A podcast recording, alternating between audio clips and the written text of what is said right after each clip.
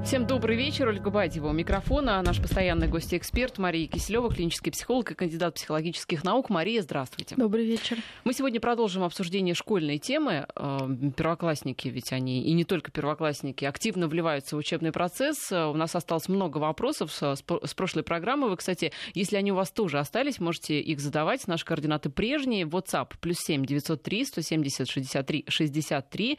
И смс-портал пять пять три три. В начале слова «Вести» писать не забывайте. Но э, начнем давайте с ребят постарше, с студентов Кемеровского государственного университета. Они прошли традиционное мероприятие, посвящение э, студенты исторического факультета, посвящение в эти самые студенты. И потом этим посвящением заинтересовалась администрация вуза. Оказывается, был такой конкурс на раздевание, якобы из одежды надо было там связать веревку. Студенты и мальчики, и девочки все вместе практически там разделись совсем, сфотографировались на свою беду. Эти фотографии попали людям нужным, нужным, либо ненужным. В итоге декана уволили, двух его заместителей тоже уволили, развернулась бурная дискуссия. Вообще, ведь студенты, а, с одной стороны, народ веселый, а, раскрепощенный, это же хорошо. Ведь, ну, они разделись, да, до разврата-то не дошло. Хотя, может быть, это уже разврат. Либо мы такие слишком правильные. Может быть, мы вот зря так молодых людей-то заклеймили. Ну, все прекрасно понимают, что молодежная и студенческая жизнь полна разных э, таких, наверное, не всегда, ну моментов. да, неправильных моментах с точки зрения совсем таких правильных людей. Но э, в основном все студенты свои неправильные вещи делают как-то тихо и не выставляют их на показ. И в этом тоже, наверное, есть какой-то ну, такой заговор или тайна да, такой студенческой жизни. То есть, э, когда э, взрослые об этом должны знать поменьше. И, наверное, то, что происходит сейчас, это то, что почему-то вот эту неправильность пытаются выставить да, на всеобщее обозрение, и потом долго удивляются, а почему, собственно, э, это вызывает какие-то отрицательные эмоции а, у старшего обычно да, поколения. Э, ну, иногда и не, не только у старших. Но мы должны понять, что э, само вот это посвящение студенты, то есть сама такая инициация, вполне явление нормальное, и причем, ну, я не имею в виду вот в том виде, в котором это было у этих в ребят, виде. а в принципе, да, а в принципе.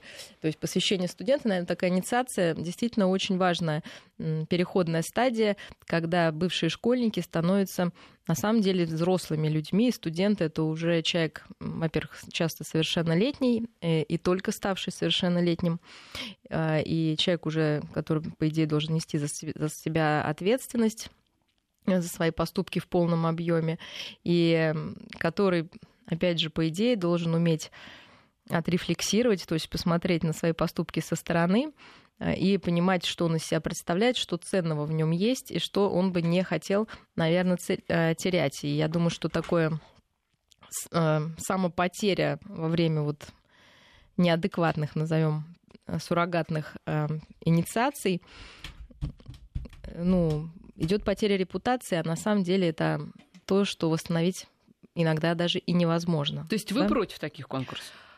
Против таких, конечно. И мы должны понять, что такое вот, собственно, эта инициация. Да? То есть это переход из одного статуса в другой, да? при этом тебя еще принимают в группу включает в какую-то закрытую группу и подразумевает это под собой отказ от старого, а, в данном случае от детства, да, это такой где-то прощание с этим старым, даже не где-то, а в прямом смысле, да, прощание, и переход и принятие другой, обычно более взрослой и осмысленной роли. Неважно, где это происходит, в племени в каком-нибудь, или это происходит ну, в, институте. То есть смысл такой, да, что мы что-то хороним, в данном случае детское, вот, и, наверное, можно сказать, что раздевание скорее это было детское. вот я бы так сказала. Но тогда ты должен что-то Слушайте, принести ну, взрослые другое. люди тоже раздеваются, когда вот э, там, определенными действиями занимаются. Это же нормально. Ну, они занимаются, опять же, где? Я еще раз говорю, что все нормально, когда это что-то интимное и близкое, да, и не выставляется на показ. А когда э, люди не понимают границ, где вы можете это выставлять, а где это действительно ваша очень сугубо э, личная история. И то, что эти э, товарищи, эти молодые люди этого не поняли, говорит о том, что, конечно, ну, не совсем они повзрослели, и инициация не удалась, да, то есть она была ну, явно неудачной, потому что никакого э, нового э, позитивного опыта это не привносит. И, и можно сказать, что у молодежи сейчас очень много вот этих суррогатных псевдоинициаций, когда там в определенном возрасте начинают делать татуировки, то есть происходит через какую-то боль, да, там какие-то, я не знаю, ну вот должен выпить э, стакан водки, чтобы показать, что ты уже там мужик, условно говоря. Вот, ну я думаю, что даже стакан водки, наверное, это и то более как-то похоже на, ну хоть на что-то, да, такое. Потому что тут ты должен выпить и устоять и выжить, да. А что, когда ты раздеваешься, это что значит, тем более, что это значит для историка? То есть это совершенно какая-то не связанная с эм, данной деятельностью, ну, с, историч... с, с эм, деятельностью студента исторического факультета вещь. И мы должны понять, что во многих институтах э, действительно вот этот переход из э, детского во взрослое существует. Э, во многих школах, и вот в Англии нас учили знакомые, там, например, с определенного класса ты имеешь право носить не темные брюки, а светлые. Да? То есть uh-huh. вот есть вот эта градация, она такая медленная инициация. То есть ты уже в другой группе, да, старшеклассников. Ты можешь там одеть пиджак не, не однотонный, а, там, а в клеточку. Более того, до смешного ты можешь по траве пересечь газон, угу. а не по дорожке. То есть ты приобретаешь действительно какие-то статус. статус, да. А если взять другого, э, другую историю про университеты в Южной ЮАР, там действительно молодых людей, как и в древние времена, отправляют в горы одних, чтобы они тоже пережили вот этот э, страх и ужас. Ну, там же еще и дикие животные, в конце концов, да, это не то, что там у нас э, совсем где-то в Подмосковье в лесу, а, и выжил в этих условиях. И, собственно, сама инициация такая настоящая, она включает несколько моментов. Это и ну, подготовка, да, информирование, потом некое очищение, и часто мы знаем, что молодые люди ну, любят рассказать какие-то секреты из своей жизни, да, там ну, многие игры на этом основаны, каких-то своих тайных желаниях, то есть некое такое очищение. Но дальше она всегда предполагает период период одиночества. И смысл вот этой инициации в том, что человек должен побыть один и должен похоронить свое ну, предыдущее, можно сказать, такое недоразвитое детское я и обрести настоящее полное взрослое. И без вот этого периода одиночества, собственно, перерождение не происходит. И только потом идет а, коллективное празднование уже да, этого перерождения. Поэтому то, что там было, это не имеет отношения, наверное, действительно к вот такому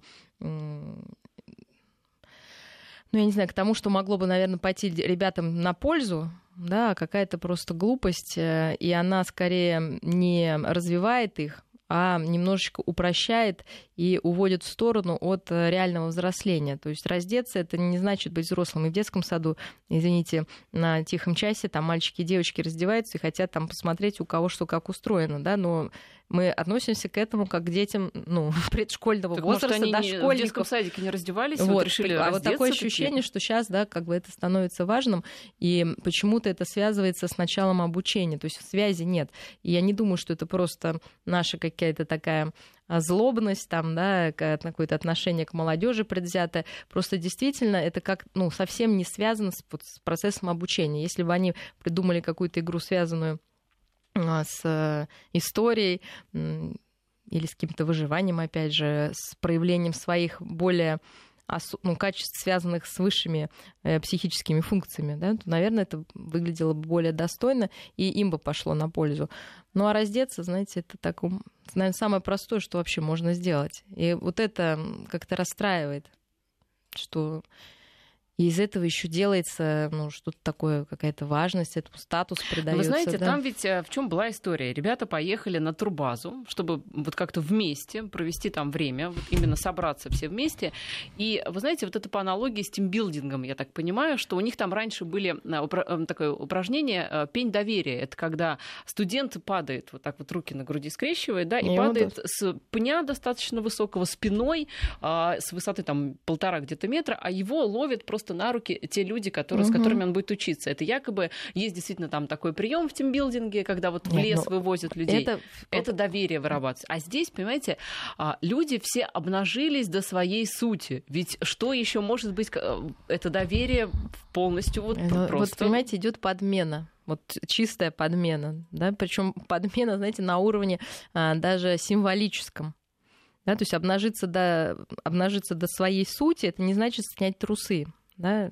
это вообще разные вещи. То есть это такое ощущение, ну, у кого, что у людей... У кого какая суть, вот, понимаете, понимаете, да? То есть это такое ощущение, что люди мыслят конкретным, конкрет, у них конкретное мышление. То есть обнажиться до сути значит снять трусы. Это не значит, что рассказать то, что я до этого да, говорила, о себе, рассказать о своих страхах, волнениях, там, о каких-то, может быть, э, вещах, о которых сложно говорить. Вот это обнажиться до сути. И э, удивительно, Просто когда на тренингах или в групповой терапии ты видишь, насколько э, люди окружающие начинают поддерживать того, кто может обнажиться до сути, может показать свое истинное лицо, свои истинные эмоции, свою истинную натуру, да, снять эту маску. Это вызывает огромную поддержку. Это такое чувство, э, ну, сложно передаваемое, и люди, которые никогда не испытывали его, наверное, даже не могут представить. Ты, ты растворяешься э, в этой группе, ты понимаешь, что э, люди на самом деле действительно и можно доверять, что э, ты не одинок. Вот, ну, возникает действительно момент такой близости, причем не с одним человеком, а с целой группой.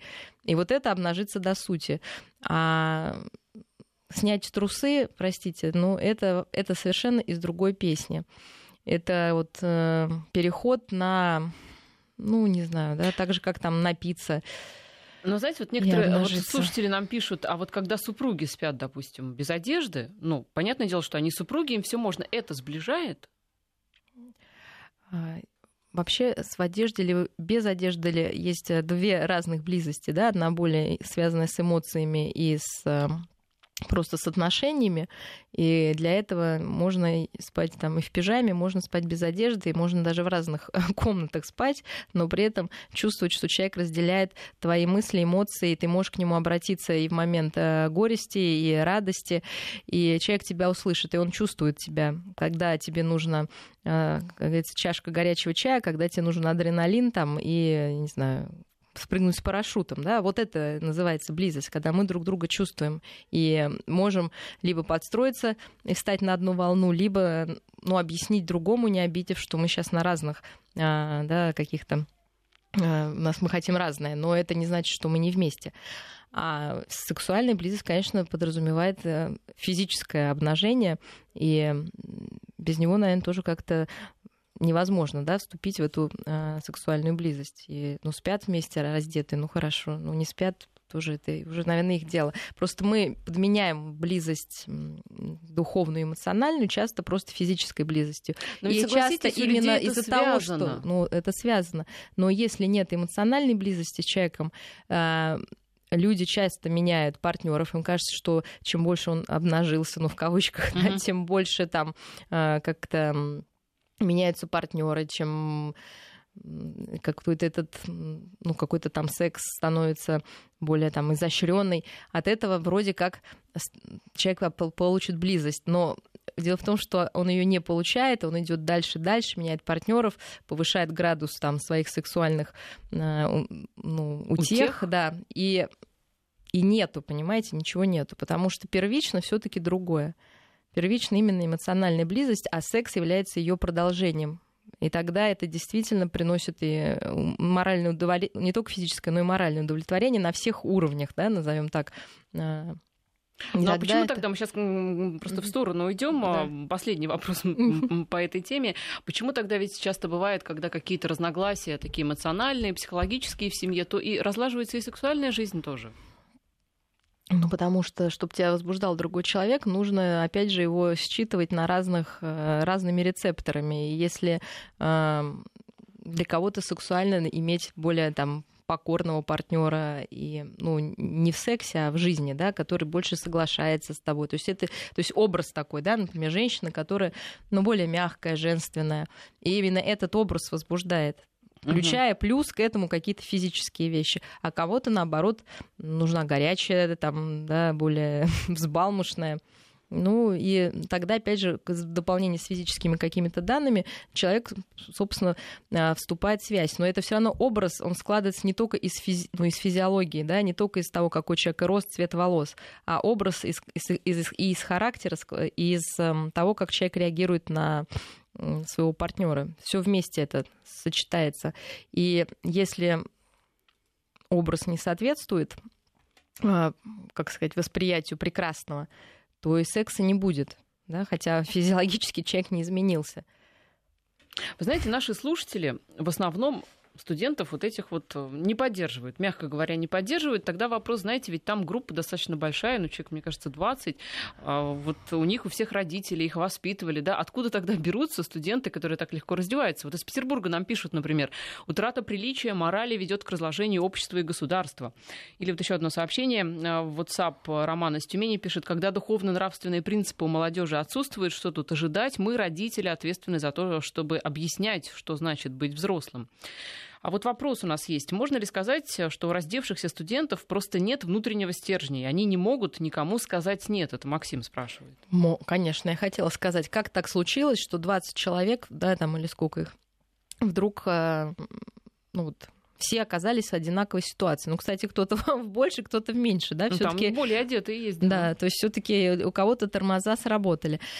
А, когда не знаешь, как себя самореализовать, то единственный способ, конечно, это делать э, то, что делают все остальные, и лучше, чем все остальные. Вот, то есть, значит, в данном случае лучше было это раздеться в большей степени, а, а сказать нет группе это очень сложно даже человеку со стержнем. А вот, ну а у ребят, все-таки первокурсников, конечно, стержень еще такой стерженек. А, и, от, ну, с одной стороны, действительно, может быть, рановато, хотя мы понимаем, что, по идее, подростковый возраст должен был бы закончиться, но он, опять же, мы знаем, продолжается, а, потому что родители сейчас больше опекают своих детей, а, и у детей, конечно, своего самоощущения еще очень слабое, непонятно, да, как жить, э, много страхов и непонятно на самом деле, чего ты хочешь. И в такой ситуации очень просто слиться с командой, слиться с толпой, слиться с группой и делать то, что тебе предлагается, и от этого получать удовольствие.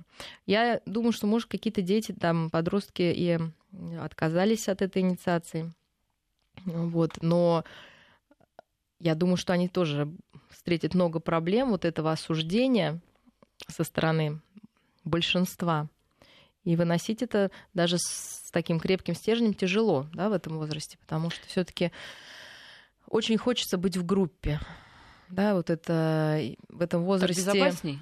Это безопаснее, это такая потребность, да, принадлежать группе, потому что сам по себе еще ты все-таки человечек слаб в этом возрасте. Вот э, замечание угу. слушателя. Все эти конкурсы задуманы для развращения подростков, это очевидно. Если декан знал про такое и не запрещал, то правильно, что уволили. А вы знаете, что эти конкурсы раздевания, они проводились на протяжении 25 лет. Это не просто что-то, вот, да, разврат, это традиция такая, действительно, четвертьвековая традиция посвящения, которую, естественно, декан был в курсе, может, он там сам участвовал, я не знаю, но э, если он наблюдал это 25 лет, да, вот э, вопрос, соответственно, а что думал по этому поводу декан?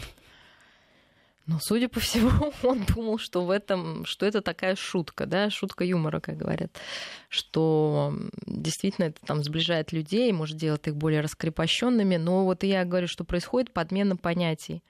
Но за подмена... 25 лет ничего в голове у него не щелкнуло, что здесь может быть что-то не то и не так. Ну, я думаю, что, знаете, щелкает все-таки, к сожалению, оно либо есть чему щелкать, либо уже ничего не щелкнет. Поэтому а, не придумано ничего интересного такого, да, и э, оказалось, наверное, что фантазия закончилась вот на таком 25 лет, да, мы понимаем, то есть, значит, это не сегодняшнего дня тенденция, а вот так вот у них э, было давно заведено. Э, что это круто, да, раздеться. Ну, вы знаете, если, допустим, вот вспомнить, э, как у нас в армии иногда происходит посвящение, скажем так, уж я не знаю, как это называется, когда приходят э, новички, и их там деды посвящают вот, да, в солдаты или вот в новобранцы, ведь там достаточно унизительные процедуры. То есть это вот в природе человека унизить новичка, чтобы куда-то его там ввести в какой-то круг, Почему вот нужно ну, пройти такая, через да, что-то? Ну, к сожалению, такая э, прививка, наверное, потому что, опять же, что в чем все равно психологический смысл этой инициации э, есть, да? Э, он естественно, в каких-то э, сообществах он более унизительный, потому что инициаторы, а это люди, которые старшие, да, и, э, придумывают все вот эти обряды, а, ну, страдают или имеют более какие-то садистические наклонности, ну, в силу своего характера и в силу, может быть, эм, специфику деятельности, да, если мы берем армию, то э, э, сама атмосфера, когда ты должен подчиняться, то есть это основное, да, ну, там, так сказать, правила. И поэтому многие такие обряды неформальные вот этой, этого посвящения в солдаты, они, конечно, тоже связаны с подчинением, которое очень близко к унижению. Да? Тебе нужно задвинуть свое «я» подальше, вот, и просто выполнять, не думать, а выполнять то, что тебе говорят. А, и здесь, наверное, ну, тоже это понятно, почему так происходит. А, если мы возьмем другие некие обряды, вот я знаю, на подводной лодке там но можно ли сказать, что это унижает или что это как-то грубо, да, что тебе, ну, ты должен выпить там соленой воды морской, да, какое-то количество, и что-то там еще. А, нужно поцеловать э, рынду, по-моему, да, вот этот колокол, который э, качается, да, то есть ну, он достаточно тяжелый, и можно тоже там пораниться. Но мы опять же понимаем смысл этого действия, да, а качает на лодке, вот, поэтому ты должен научиться ловить равновесие, если нет, получишь полбу в любом случае. И соленая вода это то, что тебя окружает, будь готов там нахлебаться ее в крайнем, ну, каком-то, да, э, случае таком не самом лучшем. То есть это ясные какие-то вещи. Как э, голые люди связаны с истфаком, я не могу понять. Если бы они были ну, на, натурщики... уклоном истфак, ну вот, быть, я да. говорю, если бы они, например, работали натурщиками, да, например, например, а, курсы обучения натурщиков. Вот мы все раздеваемся, чтобы показать, что мы можем вот принять естественные красивые позы в раздетом виде. Ну, тогда это ясное дело, да? А причем здесь, вот просто здесь не увязка, именно какая связь между вот этим обрядом, назовем так его, и обучением на историческом факультете? Я думаю, всем весело, это основная связь. Анна нас спрашивает, почему в выступлении в группу или клуб э, предлагают пройти унизительные задания, например, в Англии, ну, то, по сути, о чем я вас спрашивал, да, про унизительные задания. Не знаю, почему на Англии Анна акцентирует внимание, может быть, это везде, может, наверное. они жестокие особо англичане, нет? Нет, но инициация, она везде есть, да, просто, наверное, это интересно, что вот она есть везде, да, где-то это одно, где-то другое. Ну, важно, чтобы люди понимали смысл, потому что ты становишься другим. Ты должен попрощаться со своей предыдущей ролью школьника, там, я не знаю, да, сына, да, стать солдатом, ты уже не делаешь то, что ты хочешь, ты делаешь то, что тебе говорят э, твои командиры. И э, с чем должен выйти человек после этой инициации, да, то есть он должен приобрести способ справляться со стрессом, он должен уметь преодолевать страх неизвестности, неизведанного, да, а, он должен а, действительно уметь себя успокоить, то есть он должен стать сильнее, да? он должен поверить в свои силы, что он справился с этой инициацией, он должен э, понять свои сильные стороны. Да? То есть вот тогда это такая, как сказать, функциональная инициация, она приносит пользу, она э, для того, чтобы человек лучше себя почувствовал. Если же мы ничего не приобретаем, а наоборот, скорее теряем, вот, я не знаю, вот раздевание, что оно может привнести, какой Какое Знаете, развитие Лен, э, внутреннее? Ну вот Лента.ру сделала интересную подборку по поводу обнаженных традиций. Так вот, оказывается, что каждый практически университет мира, да, вот известные, имеют какие-то такие вот традиции. Например, а, в Принстоне Олимпиада голых, в Мичигане голая миля, там, может быть, забег голых, голые забеги в Гарварде, в Бейкер 13 в Райсовском университете, там студенты на голое тело пену для бритья наносят. Видите, это что-то такое, мне кажется, сидящее глубоко в природе человеческой. Ну, может быть, бессознательно сознательно, действительно, когда ты гол, ты более уязвим а, в прямом ну, опять же, в э, прямом смысле физическом, да, и в психологическом. Но Наверное... И стремишься, наверное, слиться с кем-нибудь, не знаю, в едином экстазе. Может быть, это правда коллективное, бессознательное. Я думаю, что это для Фрейда такая задача. Жалко, вот уже нельзя спросить. У нас сейчас э, пауза и продолжим. Мария Киселева, клинический психолог и кандидат психологических наук у нас в студии. Вот нам Алексей из Мурманска пишет, что голые студенты – это печальный результат реформы образования. Ну, на самом деле, я не знаю, возможно ли было такое в советские времена. Понятное дело, что об этом бы не писали и не говорили. Если бы такое случилось, из партии бы вон выгнали, из комсомола бы выгнали, да, отовсюду бы выгнали. Но мне кажется, студенты, они одинаковые во все время. Они постоянно куролесят, они что-то придумывают, они попадают в какие-то истории. Может быть, Но вот в том-то все и дело, что это такая за, закрытое общество, понимаете? Они и делают просто не это... надо было выкладывать Конечно, фотографии. я вот, вот да. в этом, да, разница. То есть вот это шоу в последнее время, когда выкладывают все и показывают, вот это непонятно. То, что студенты там напиваются, раздеваются, там не все, опять же, но некоторые, и потом кто-то, пройдя через это, становится вполне себе э, морально устойчивым и нравственным человеком. То есть, да, отказываясь от, от, от таких э, действий. Просто, за... то есть как будто они не понимают, понимаете, критики нет, что это не может быть воспринято как-то по-другому. То есть это неумение взглянуть на себя со стороны. А это говорит о том, что люди реально не повзрослели. Потому что это качество не взрослых людей. Ну, смотрите, вот Давид, да, во Флоренции. Это же красиво, а он голый. Слушайте, ну, Но это искусство. Это искусство, это искусство. конечно, это искусство, безусловно. Так, а здесь это, а мы... это, это искусство быть непосредственным. Слушайте, ну давайте начнем испражняться на улицах и говорить, что мы не непосредственно. Просто вопрос, куда мы тянемся. Да? Непосредственно, на самом деле, знаете, в чем, э, наверное, кризис сейчас? Что сейчас многие не умеют непосредственно проявить благодарность, э, сочувствие.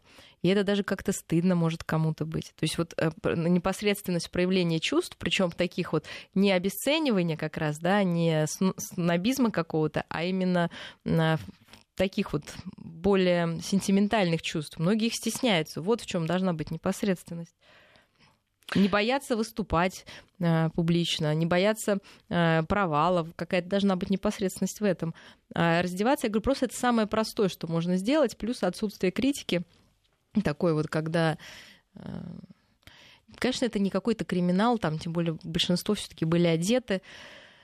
Но то, что даже люди это выкладывают, а, и они сами в глубине души, с одной стороны, им кажется, что это ничего не значит, а с другой стороны, они считают, что это очень много значит. Да? То есть вот такая еще амбивалентность ко всему происходящему внутри головы у этих ребят. И это сложно, наверное. На самом деле, это, вы знаете, мне кажется, очень такая большая тема для, там, для обсуждения, для психологии, отношения а, людей к, ну, скажем так, к голому телу, ведь оно совершенно разное было Интересно. в разные, конечно, в разные конечно, времена. Да. В советское время секса не было, как известно, было одно отношение, да, и, и кино у нас снималось там с определенными сценами ну, то есть с никакими, да, сценами. А, там э, период Но революции... населения был отличный. Да, так у нас, ну, конечно, пятилетка все такое.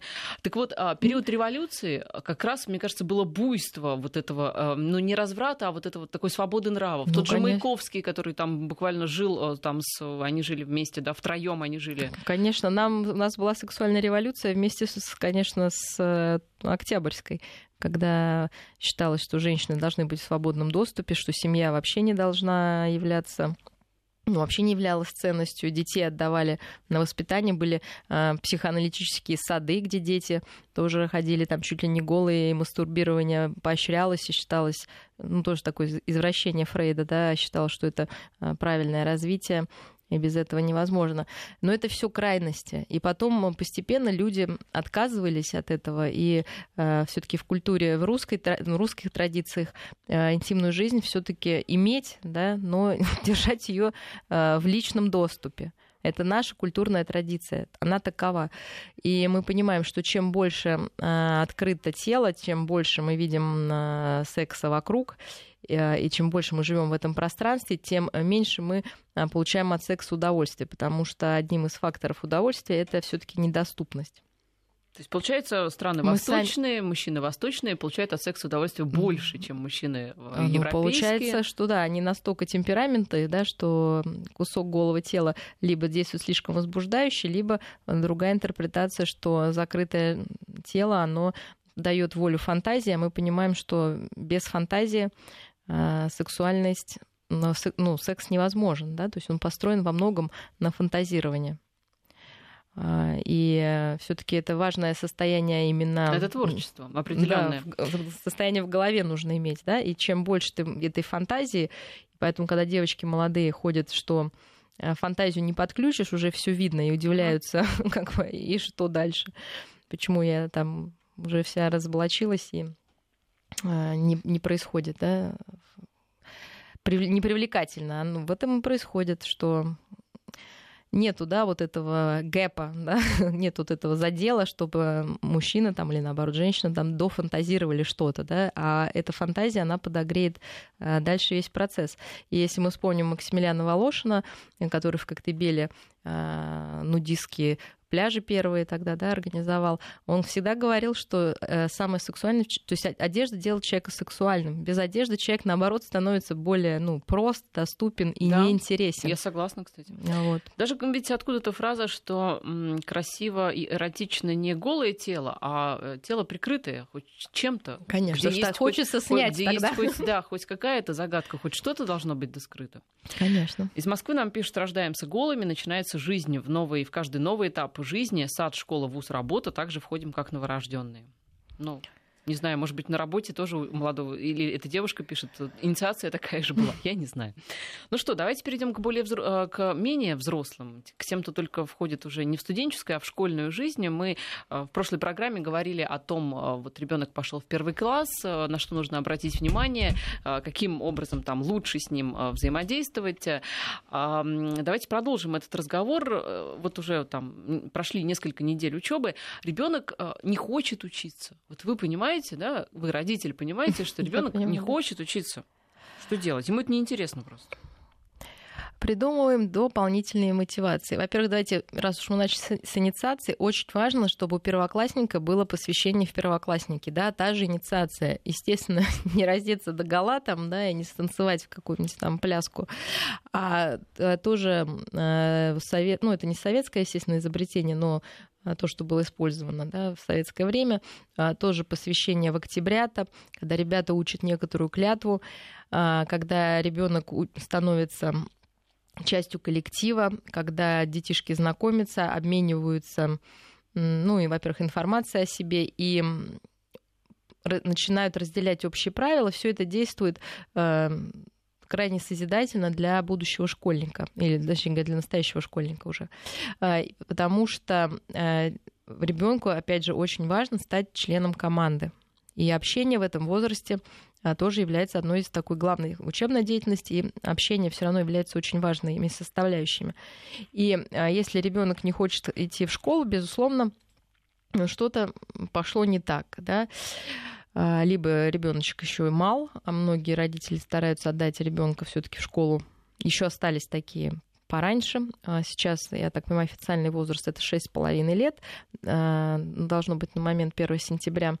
Но по заявлению могут принять и раньше. И действительно нужно оценить, насколько ребенок готов к обучению. И это прежде всего оценивается не умение читать и считать, а мотивация. То есть мы должны понять, зачем ребенок идет в школу.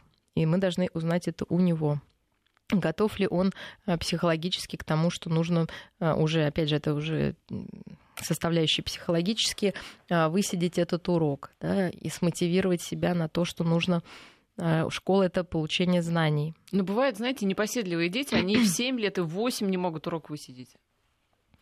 Нужно заниматься, конечно, такими детьми. Это, ну, это и спорт, и закаливание, да, такие какие-то, можно сказать, за учебные мер... А, вещи.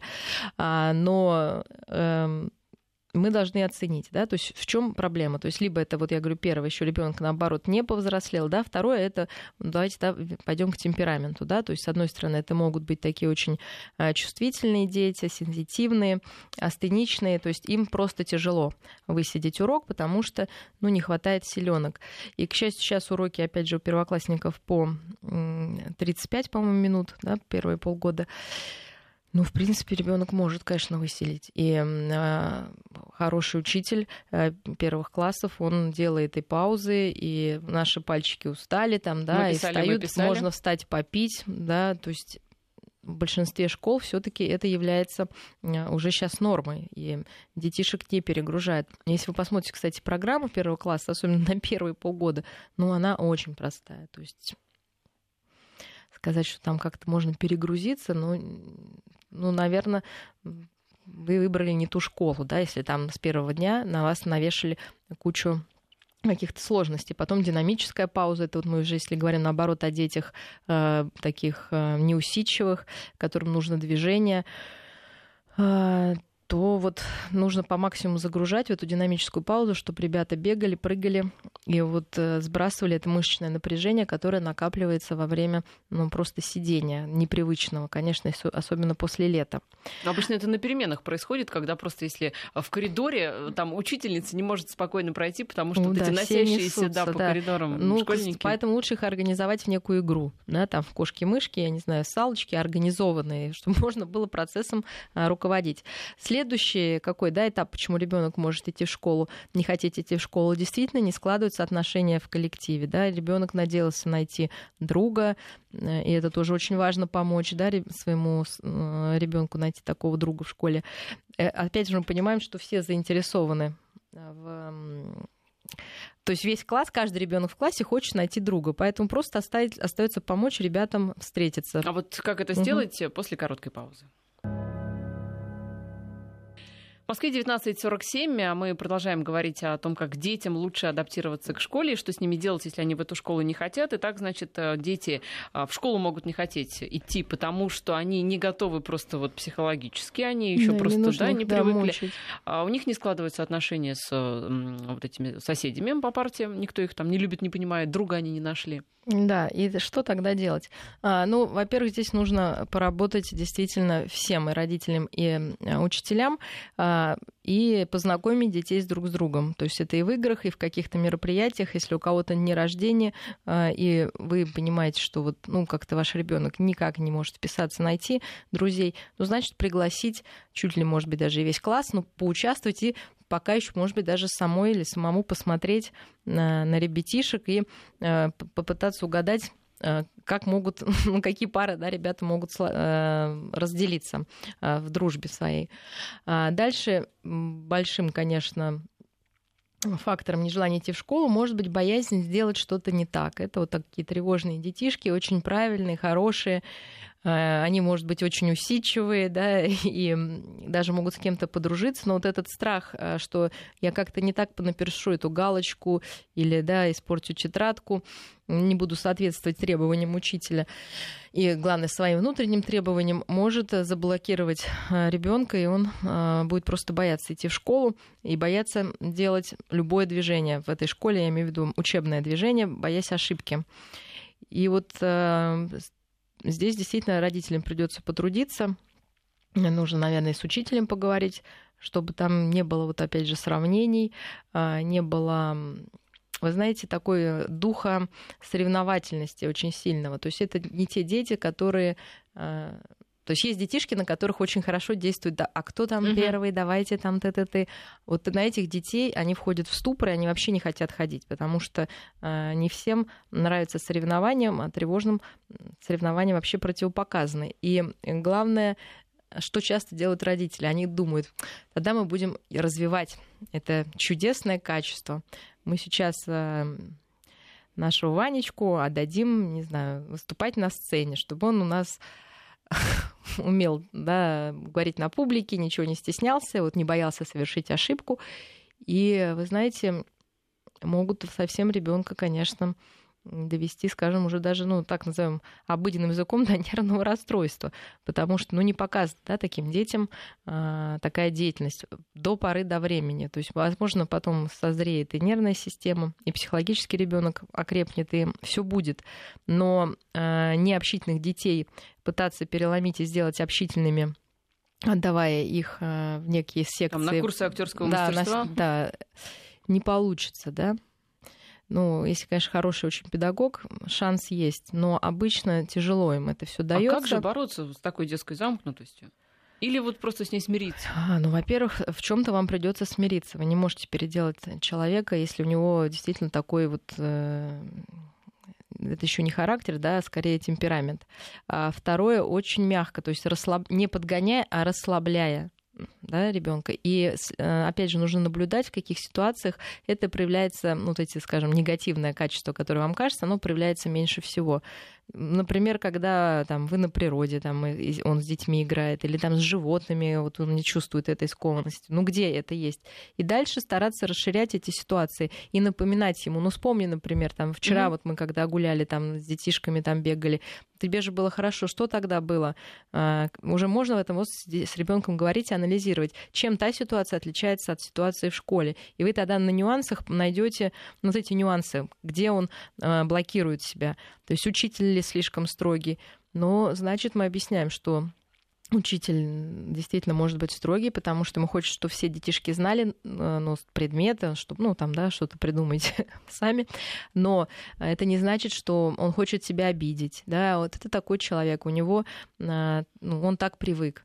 И мне жаль, что тебе тяжело, но постарайся не относиться к этому так серьезно. Я люблю тебя в любом случае, там ты молодец. Ну, в общем, да, мы должны наоборот создать ребенку не критическую ситуацию, не ругать его за то, что у него что-то не получается, а совершенно обратно создать, да, сказать, ну и ладно, ну и не написал, да, то есть есть дети, которым, наоборот, нужно прививать пофигизм и разговаривать с ними об этом, потому что, кстати, в этом возрасте очень часто бывают гиперответственные ребята, ему, ну, потому что у них есть, может, некий образ сложенный, да, там из мозаики того, что он слышал, что школьник должен быть правильным, хорошим, честным, а, вот, и потом с этим грузом несоответствие. Ну, в школу не захочешь идти, конечно. Захочется закрыться одеялком, да, заболеть, что страшно бывает, да, детишки же начинают болеть. И не те, которые первый раз пришли в школу, не ходя в детский сад, это нормально часто бывает, да, потому что пока все инфекции там иммунитет не получат, то ну,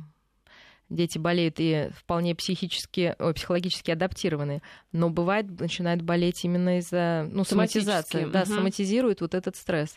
Ну, а вот вы говорите, не надо ребенка отдавать э, вот, ну, в какие-то некомфортные условия, если это не его. А вот, например, бывают, знаете, такие робкие мальчики, ну, скажем так, мягкие, и папа из них хочет сделать там мужчину, там мужика настоящего, чтобы сдачу давал. Отдают там какие-то спортивные, э, ну, в борцовские там секции, ну, в какой-то спорт, там, единоборство. А вот это советуете? А, смотрите, я думаю, что э, это может иметь как позитивные, так и крайне негативные последствия. И важно вовремя остановиться. То есть попробовать можно, но если вы, вы должны следить да, с состоянием ребенка, дайте там, ну, месяц это мало, да, там, скажем, ну, 2-3 месяца, посмотрите, что через 3 месяца.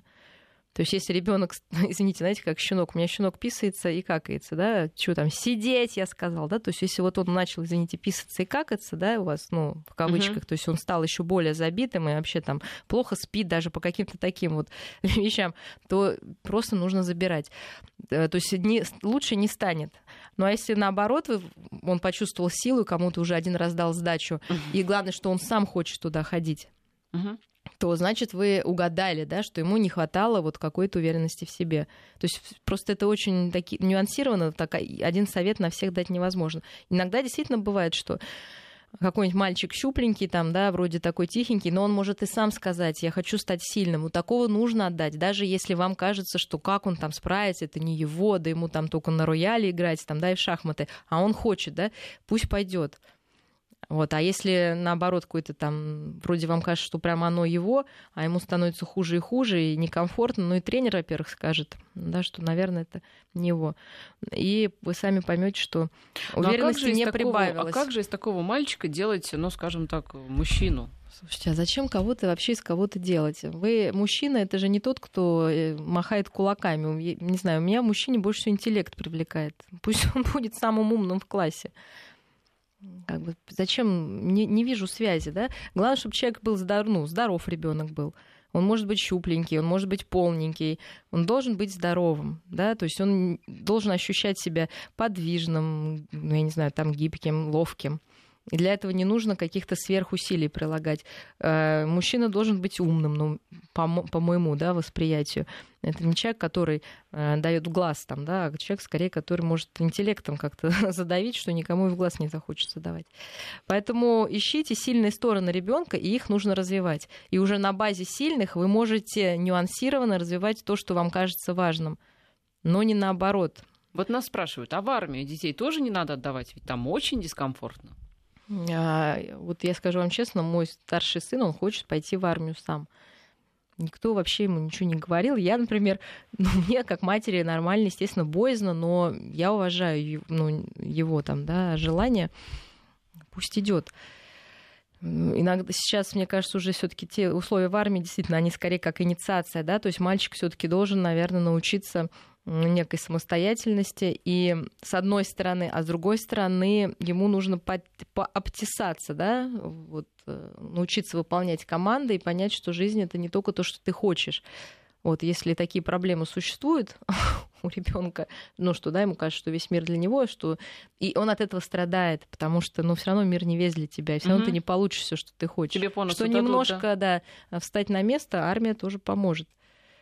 Здесь не вижу никаких, не знаю, все наши папы, там, старшие братья, все, ну, раньше было всем обязательно в армию ходить, но все были, все выжили, все вспоминают об этом, кстати, как о конструктивном опыте. Конструктивном, то есть они стали в чем-то сильнее. Да? да, вы знаете, все мои знакомые там а, молодые люди, мужчины, они тоже, если были в армии, вспоминают об этом ну не то чтобы тепло, но по крайней мере но это хорошо. была конструктивная да, история. Конструктивная история. Тогда вопрос нет, понятно, откуда все эти истории, что и папы, и мамы все, всеми правдами и неправдами отмазывают детей от армии. Понятно, эти страхи, это опять же от примеров, а, в том числе бывают разные случаи. А, но вот, да, не все хотят, чтобы Потом еще неизвестно, где ваш ребенок наберется плохого, во дворе ли, либо в армии, да, там, по крайней мере, каких-то вещей точно нет, да, скорее. А во дворе, а, если он там действительно там, ну, есть дети, поглощенные знаниями, учебой, работой, ну, понятно, что они везде как-то найдут свое место. А если это человек, который пока себя ищет, вот сейчас пример, просто вот недавно молодой человек прекрасно сдал ЕГЭ, ну, все, он мог бы поступить в ВУЗ, но он не знает. И он говорит, я пойду на год в армию, я хочу понять, что я хочу, не хочу просто так угу. идти в институт. ЕГЭ действует два года, то есть угу. он хочет пойти в армию, поставить мозги на место сам. Четыре года сам, ЕГЭ действует уже. Да, уже да. тем более. Да. И вернуться и решить, да, что я хочу. Поэтому у каждого свой путь, важно прислушиваться к важно, себе и к ребенку. Да, его найти этот путь. Ну что ж, я напоминаю, что в студии у нас была Мария Киселева, клинический психолог и кандидат психологических наук. Мария, спасибо за разговор. До свидания.